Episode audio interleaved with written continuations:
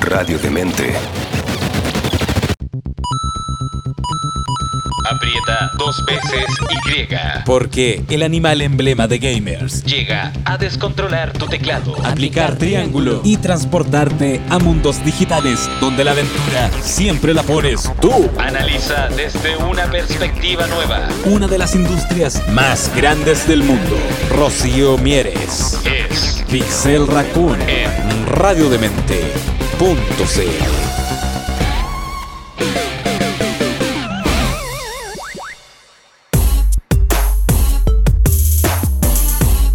Hola, ¿cómo están todos? Espero que muy bien, no muy derretidos, bastante politizados. Espero porque han sido unas semanas movidas, por lo menos acá en Chile en ese aspecto. O por último, que no se estén volviendo locos con las últimas semanas del año, que significa Navidad y Año Nuevo. Bueno, yo soy Rocío Mieras, puede ser que me conozcan de internet y redes sociales como Chi Investigadora, porque soy una chivo y suelo hacer investigación o difusión científica. Dicen por ahí las malas lenguas que soy socióloga especializada en videojuegos. Yo insisto en mi narrativa de que soy simplemente un mapache que es bastante nerd, ñoño, whip o como quieran decirlo, y que lo está disfrutando específicamente con sus videojuegos. Sean muy bienvenidos a un nuevo capítulo de Pixel Raccoon en donde vamos a estar hablando de distintas temáticas en relación a videojuegos. Desde por qué son la razón de nuestro existir, por qué nos gustan, los recuerdos de la infancia, eh, noticias del medio sacar por otro lado también el crítico que tenemos adentro y qué está pasando con la industria. Blizzard, no puedes pasar una semana sin autohumillarte. Te estoy viendo a ti, tú sabes quién es. Y por otro lado, con lo que yo me siento un poquito más a caballo y más experta, aunque para ustedes puede ser un poquito más fome, que es qué es lo que dice la ciencia y qué es lo que dice la academia con respecto a diversas temáticas de videojuegos. Así que sean muy bienvenidos un día más a Pixel Raccoon. Esta semana, dado que estamos bastante ideologizados, porque para quienes no lo sepan, en Chile estamos en periodo de elección presidencial y eso quiere decir que se vienen cosas muy interesantes para alguien tan nerd como yo que es básicamente vamos a hablar de ideologías y estructuras sociales en relación a los videojuegos. ¡Yay! Eso es lo que nos convoca hoy día. Y para quienes no me estén viendo en YouTube y me estén escuchando en Spotify, si me trabo es porque estoy tratando de jugar Borderlands 2 mientras trato de hablar de todo esto, porque creo que es un juego muy bueno para lo que vamos a hacer hoy día. Con todo eso, vamos a darle. Ya, he vuelto. Este es un juego que no he jugado antes, así que va a ser interesante. Pero recordemos que en la entrega anterior trabajamos un poco lo mismo que podríamos decir que es el... ¡Ah! Espérame, que el sonido del juego atrás me distrae un poco. Ya. Así que ahora ya sí. Finalmente podemos decir que el Lord de Borderlands es muy parecido al argumento que tiene Dune.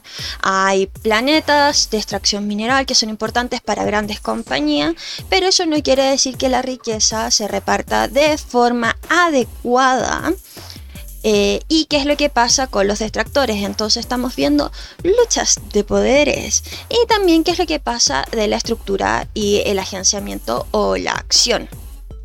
Porque esto es interesante, sí, soy socióloga, me gustan todas estas ñoñerías eh, y rompimientos de cabeza, pero lo más interesante porque son lo que se trabaja muchas veces en los videojuegos, de la parte de la narrativa, son alegorías por decirlo de alguna forma, o analogías con respecto a procesos sociales que están en la vida cotidiana, como lo habíamos hablado en programas anteriores.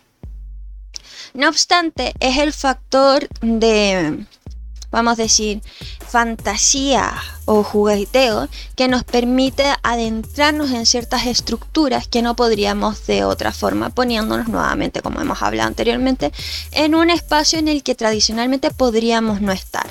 Por ejemplo, en el caso de que podemos ser revolucionarios cuando nuestra vida cotidiana de repente no nos podemos dar realmente ciertos lujos o eh, facilidades de acción con respecto a ciertas temáticas.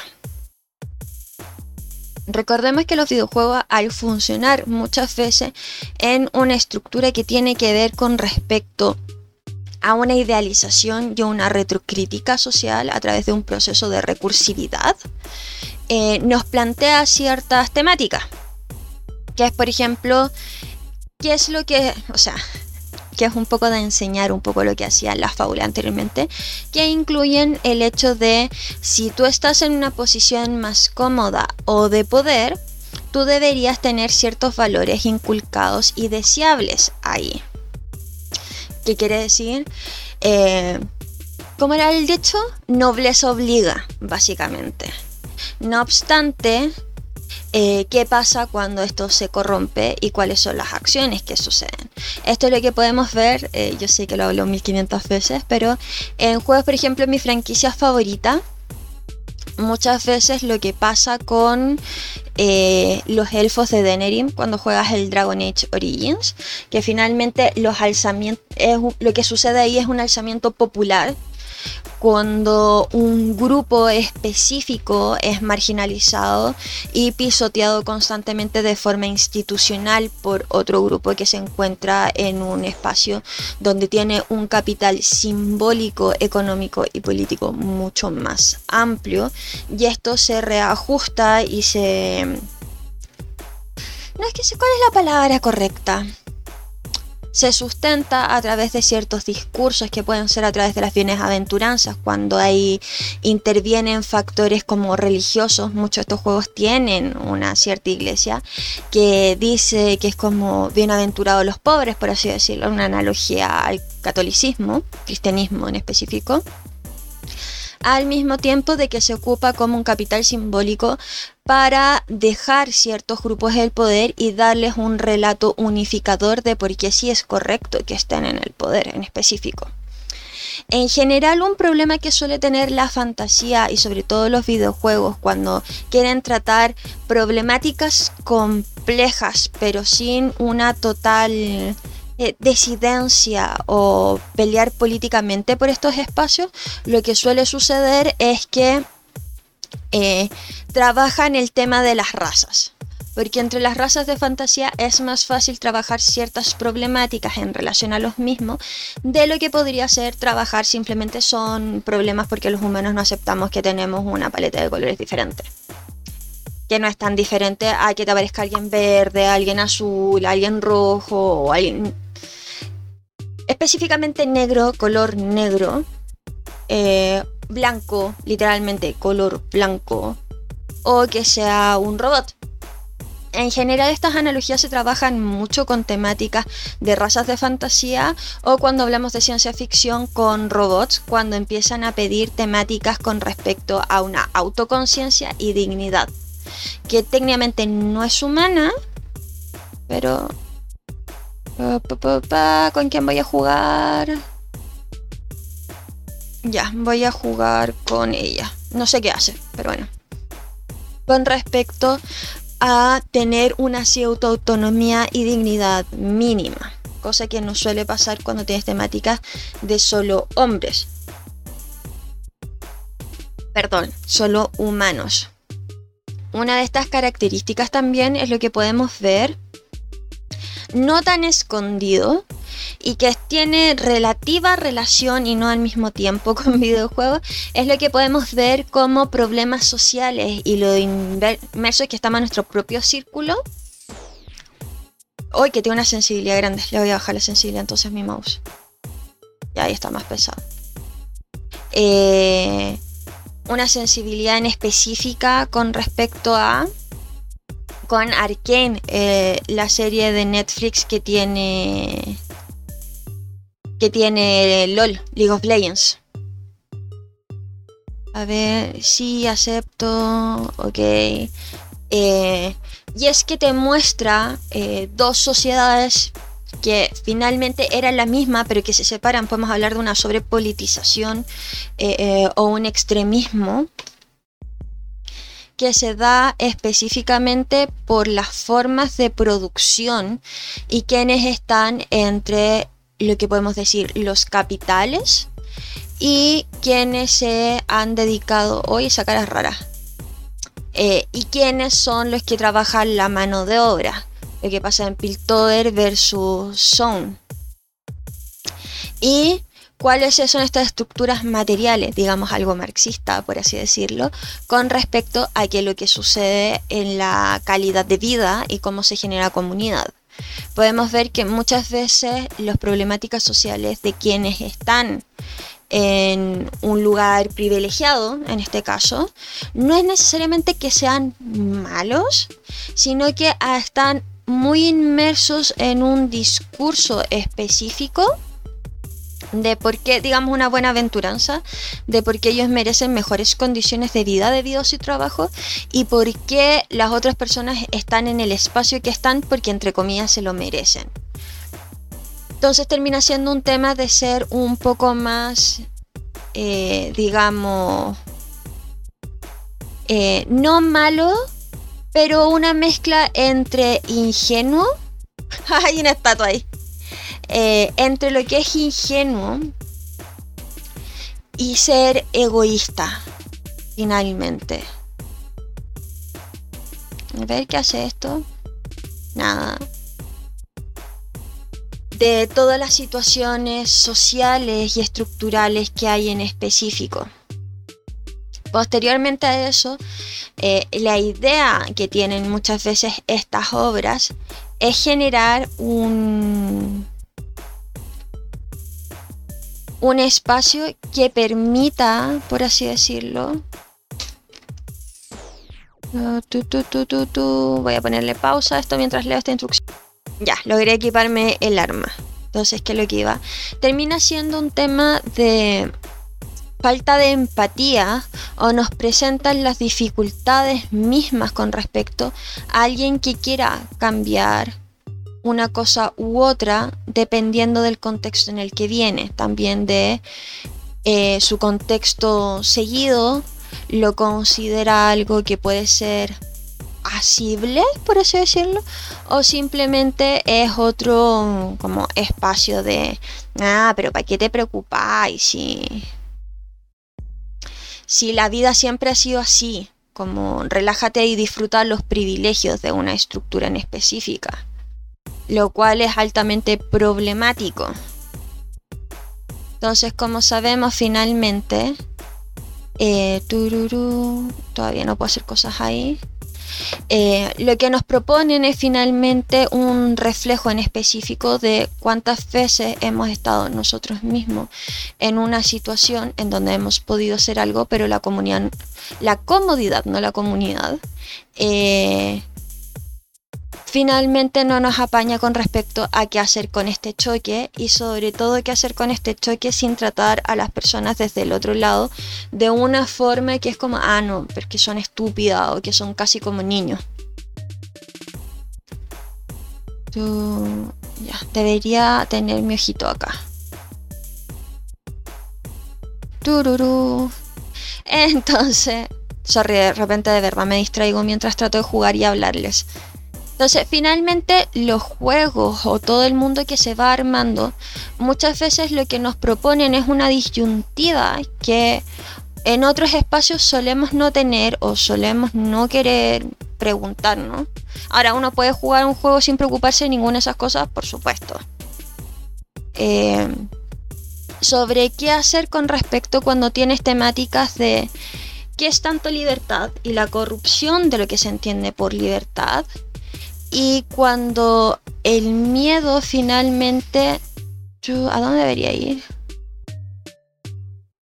Eh, y el miedo pretende o justifica estructuras que pueden ser igual de opresivas como un darwinismo en específico cuando hay una libertad pero no hay un contrato social con respecto a generar espacios solidarios que es muchas veces lo que vemos con nuestros héroes que cuando vienen de espacios bajos lo que hacen o cuando nos enfrentan estos tipos de personajes con distintos backgrounds es finalmente como no toda persona que está en una posición acomodada es una persona mala, muajaja, simplemente su foco está muy lejos de un montón de problemas.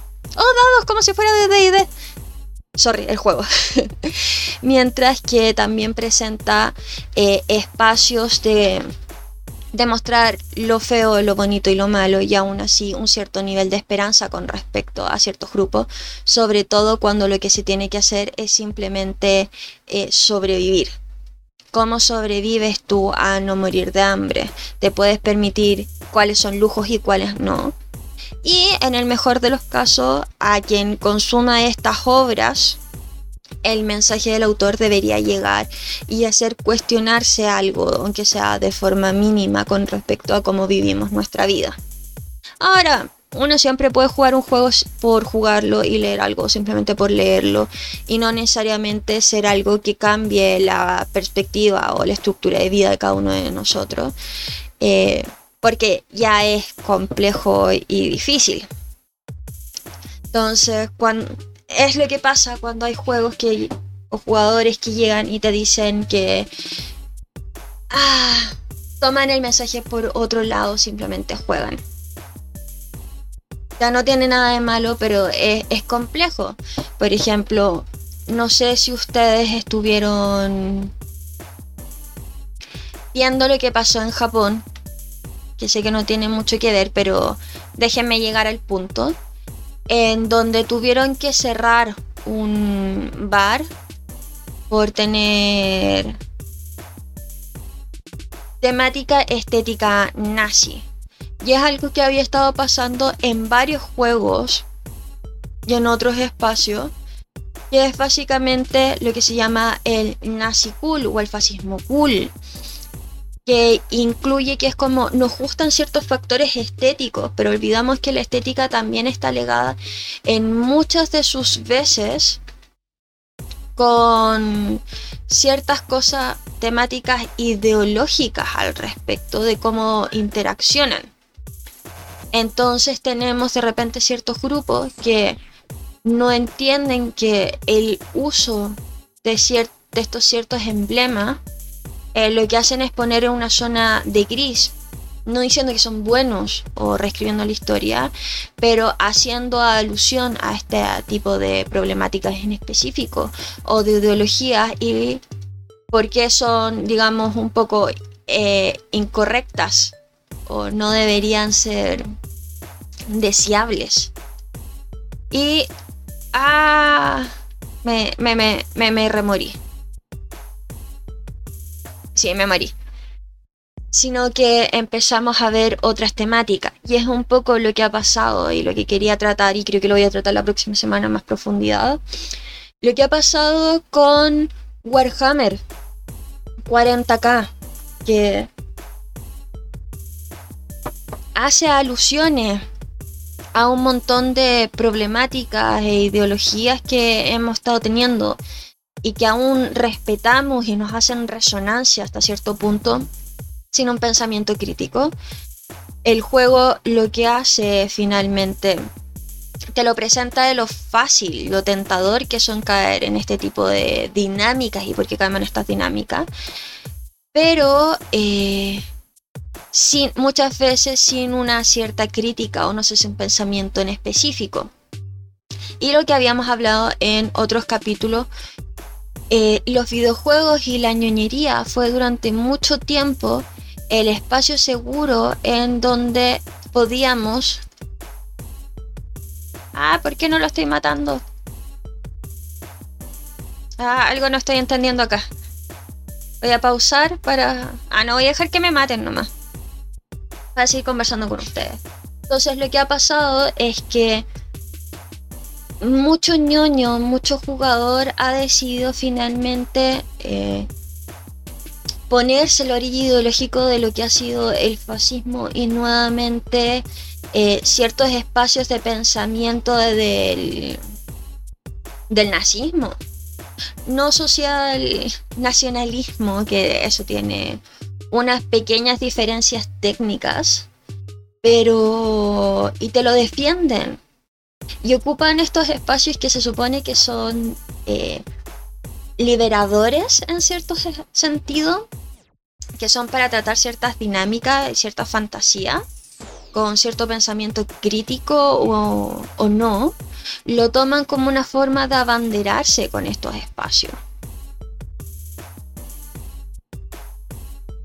de una forma por demás problemática que los pone de una, que los hace sentir, que los pone de una forma eh, recursiva al respecto. Ah, me volví a morir. Eh, recursiva en un espacio en donde prefieren ellos estar nuevamente en una situación de pseudo poder eh, porque no lo tienen en otros espacios, lo cual lleva a que se unan a ciertos eh, discursos que tienen que ver con ser incel, el white knight o incluso fascismo. Ya ha sido un problema tan recurrente en general, sobre todo eh, en espacios que múltiples personas como nosotros tratan de explicarle a los demás que es, no es que sea es como, no, no es como la adicción, no, no es un nicho asqueroso, no, no voy a vivir el sótano de mis padres comiendo hamburguesa y chito el resto de mi vida, sino que somos distintas personas funcionales y que permite un espacio de pensamiento crítico. Te encuentras con estas personas bajo un pseudo libertad de discurso hablando en contra de muchas de las cosas que la fantasía acá nos propone los superhéroes, el antihéroe y demás, en un espacio eh, de fantasía que nos permite eh, morderlo sin sentir que está atacado a nuestros propios principios, por así decirlo. Voy a empezar por mi culpa, por mi culpa, por mi gran culpa. Y ha sido tanto, tanto lo que ha pasado en este espacio que la compañía de Warhammer generó un comunicado público para expulsar a todo los fascistas, como ya no se te va a vender, ya no se te va a aceptar en las competencias, concursos o demás, se te va a echar de todo. Es básicamente obligarlos al exilio. Y eso significa te escuchen haciendo un comentario de ese tipo o utilizar cualquier imagen de manera no sarcástica, alegórica a esto. Y hablan ahí, que es lo interesante que voy a profundizar el próximo capítulo, habla mucho sobre qué es lo que vas a entender o qué es lo que vamos a entender al respecto. Eh, que es ya los Space Marine y otras cosas tienen ciertas ideologías que podrían ser complejas en nuestra vida cotidiana hoy en día, sobre todo si no las, si no las repensamos de lo fácil que es encontrarles sentido hasta cierto punto pero que nos quedamos en lo cool y en ciertos ideales, eh, digamos, perdidos al respecto con por qué, porque están ahí, que estamos hablando con nacionalismo, que estamos hablando con respecto a inmigrantes o roles de las disidencias sexuales o de género. Suficiente para que ahora haya grupos echados al exilio. Así que lo vamos a dejar por acá hoy día en Pixel Raccoon. Espero que sea entretenido y nos vemos la próxima semana que vamos a hablar específicamente del caso de Warhammer. Nos vemos, espero que se hayan entretenido viéndome morir constantemente. De todas formas, les recuerdo, mapachitos por ahí, alrededor del mundo, que se queden hasta el final porque quienes me están escuchando en Spotify tienen después una lista de la música que yo dejo acá abajo. La hago con todo el cocoro. Y también les recuerdo que compartan, comenten, dejen comentarios de todo tipo, ojalá buenos. Eh, pueden recomendar o sugerir nuevas temáticas también que revisen eh, los otros programas de la radio de mente, que los chicos lo hacen con caleta de cariño y amor y... ¡ah! Así que bueno, eso fue todo esta semana en Pixel Raccoon. Espero que no me hayan... No haya sido mucha como esté muy caótico la próxima semana. Lo que pasa es que. Uh, lo que pasa es que esta semana ha sido del terror en específico y tuve un susto, me tuve que hacer como 3 PCR para estar segura por temas de tiempo. Eh, así que no ha salido como he querido, pero acá estamos. Y la próxima semana efectivamente me voy a dedicar más a el caso de Warhammer. Eh, sobre todo porque ahí hay cosas súper entretenidas e interesantes. Así que nos vemos, revisen nuevamente todos los programas de Radio de Mente, revisen programas anteriores y si comparten los lo vería mucho. Nos vemos el próximo jueves. Bye. ¿Nunca viste los videojuegos como lo hace ella? No te apenes. Que vuelve cada semana para actualizar tu consola y apretar X. Nuestra inteligencia natural que analiza la industria del mundo de la entretención más grande del planeta. Rocío Mieres. Es nuestra Pixel Raccoon. en Radiodemente.cl